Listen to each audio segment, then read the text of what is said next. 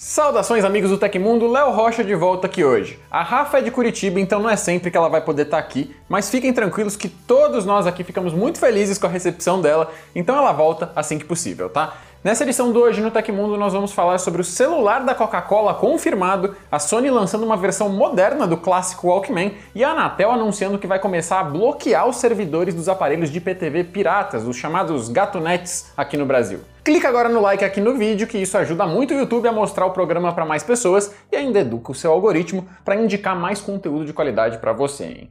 Também se inscreve aqui no canal, que a gente sabe que tem muita gente que assiste sempre os nossos vídeos por aqui e ainda não se inscreveu. É só o que eu te peço para a gente estar feliz juntos, vai? Agora bora para as notícias.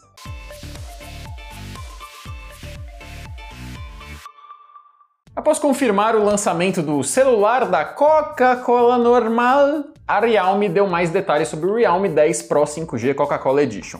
O dispositivo inspirado no popular refrigerante estreia no próximo dia 14 de fevereiro na Índia.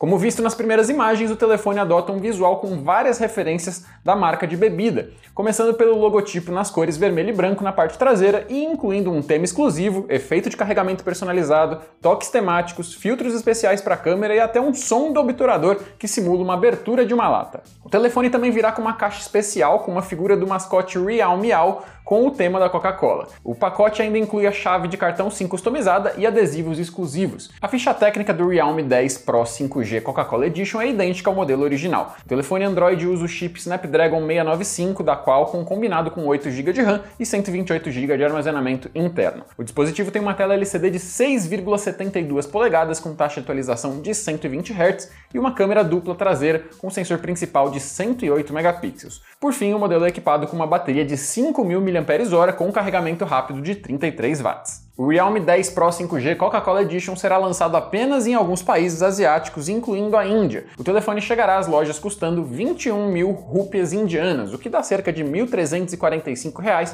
na conversão atual direta, sem contar impostos. Com esse valor, hoje é possível adquirir cerca de 405 latas de Coca-Cola no Brasil, o que para muita gente seria um estoque quase infinito, mas para algumas pessoas que eu conheço duraria no máximo uns seis meses e olhe lá. Será que vai ter também uma edição especial de celular da Coca-Cola? A série de Walkmans da Sony marcou uma geração inteira de fãs da música, especialmente para quem é dos anos 80 e 90.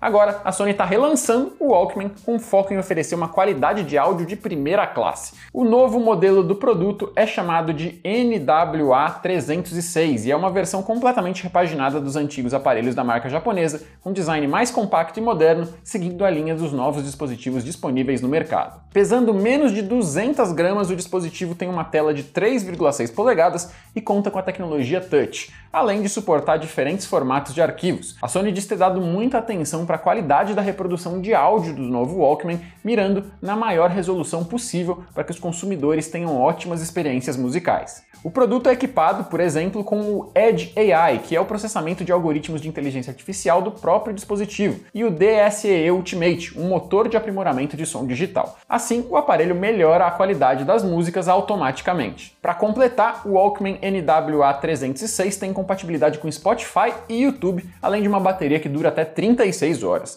O novo dispositivo musical da Sony já foi lançado em países como a Índia pelo valor de 315 dólares, o que daria 1.660 reais em conversão direta sem taxas. Até o momento, não existe previsão de chegada do produto ao mercado brasileiro. As ações da Alphabet, dona da Google, sofreram uma queda superior a 7% após o evento de apresentação do novo chatbot de inteligência artificial da companhia de Mountain View, o Bard.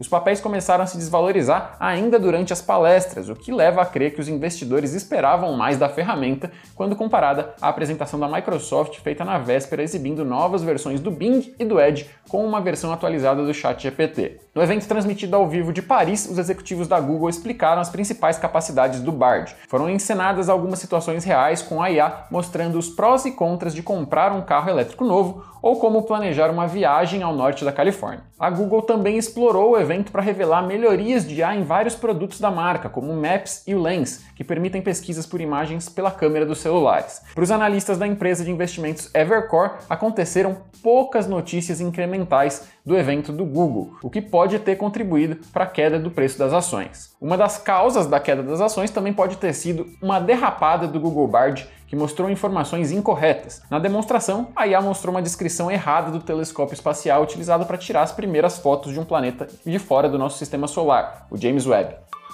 Os aparelhos de TV Box clandestinos usados para pirataria de conteúdo diretamente na televisão, conhecidos popularmente como Gatonet, são um dos principais alvos atuais da Agência Nacional de Telecomunicações, a Anatel. A agência afirmou nesta semana que foram apreendidos mais de 1,4 milhão desses dispositivos, que somariam o valor de 400 milhões de reais, segundo as autoridades. Se os dados da Anatel estiverem corretos, a apreensão dessa semana deve ter um impacto perceptível no mercado dos gatonetes, porque a agência estima que existam cerca de 5 a 7 milhões desses aparelhos no Brasil. O número apreendido representa uma porcentagem considerável. Como sempre acontece quando falamos de pirataria, as autoridades envolvidas no caso alertam aos usuários sobre os riscos envolvidos no uso de dispositivos TV Box pirata. Como não são aparelhos homologados, eles podem conter todo tipo de malware e vírus capazes de infectar toda a sua rede doméstica. Segundo a Anatel, qualquer aparelho ligado ao roteador onde o TV Box legal se conecta está exposto ao risco de ter seus dados roubados. Você está colocando um inimigo dentro de casa, afirmou Carlos Baigorre, presidente da Anatel.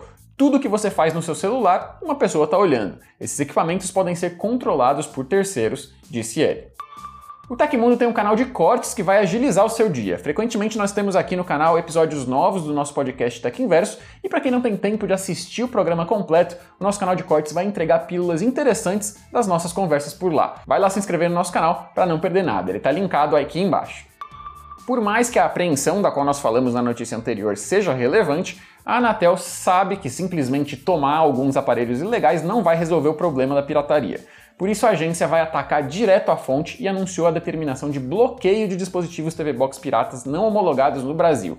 O plano de ação divulgado pelo órgão também prevê o fim da comercialização de dispositivos do tipo. De acordo com a agência, dispositivos do tipo devem ser bloqueados ou ter o tráfego de conteúdo e chaves de criptografia redirecionados. A medida deve impactar produtos em uso no país que utilizam chaves do serviço de acesso condicionado, destinado ao serviço de TV por assinatura. A Anatel informou que o bloqueio desse tipo de dispositivo começará já nos próximos dias. Segundo a agência, o objetivo é atuar de maneira célere, compatível com a agilidade dos fornecedores vendedores dos produtos clandestinos. A expectativa é impedir ou prejudicar de forma significativa o funcionamento desses equipamentos e desestimular o seu uso. Dispositivos do tipo são utilizados para transformar TVs mais antigas em modelos mais recentes com acesso a aplicativos e serviços de streaming. No entanto, modelos não homologados podem representar riscos com o uso, além de oferecerem de maneira gratuita o acesso a canais pagos, o que é considerado pirataria. É quase um ditado popular dizer que, no fim, a pirataria sempre encontra um caminho para continuar, mas vamos ficar atentos para ver como essa situação vai se desenrolar.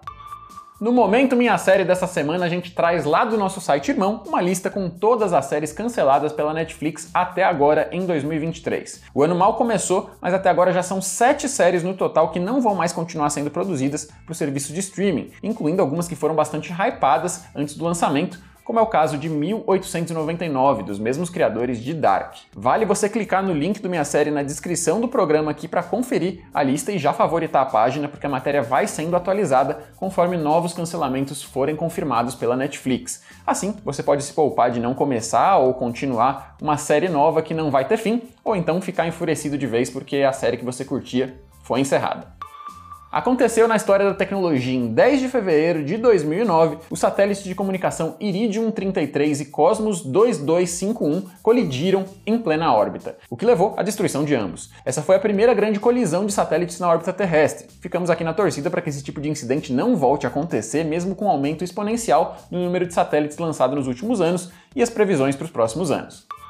Se você gostou do nosso programa e quer agradecer o nosso trabalho aqui todos os dias, então deixa aquele joinha no vídeo, que isso não custa nada, vai, a gente agradece. Já se você pode ajudar mais ainda ou quiser mandar uma pergunta pra gente responder aqui no futuro, então manda um valeu demais pelo coraçãozinho aí embaixo do vídeo no YouTube. O Kenny Robert fez isso e perguntou o que vale mais a pena para um designer comprar, se é um Surface Laptop Studio ou um Galaxy Book 3 Pro 360. Eu ainda não testei nenhum desses modelos em particular, então eu vou falar com base no que eu consegui pesquisar, tá? Por mais que o Surface tenha sim um design muito interessante e seja uma baita máquina legal, as especificações dele estão limitadas a processadores de 11ª geração da Intel por enquanto. São chips ainda muito poderosos, sim, mas que vão entregar bem menos do que a 13ª geração que a gente já encontra no aparelho da Samsung.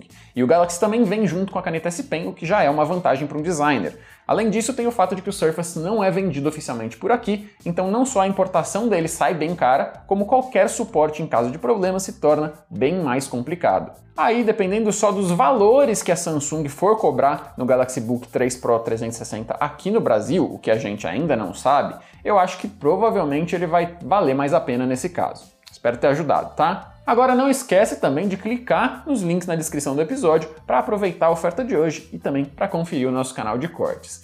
E essas foram as notícias do Hoje no Tecmundo dessa sexta-feira. Aqui quem fala é o Léo Rocha, arroba LeoBRJ no Twitter e no Instagram. Muito obrigado a todo mundo que acompanhou o programa hoje e ao longo dessas últimas semanas, né? Eu vou ficando por aqui e segunda-feira o Paião tá oficialmente de volta para alegria geral da nação. Então recebam ele com carinho, tá? Um abraço e eu vejo você na próxima.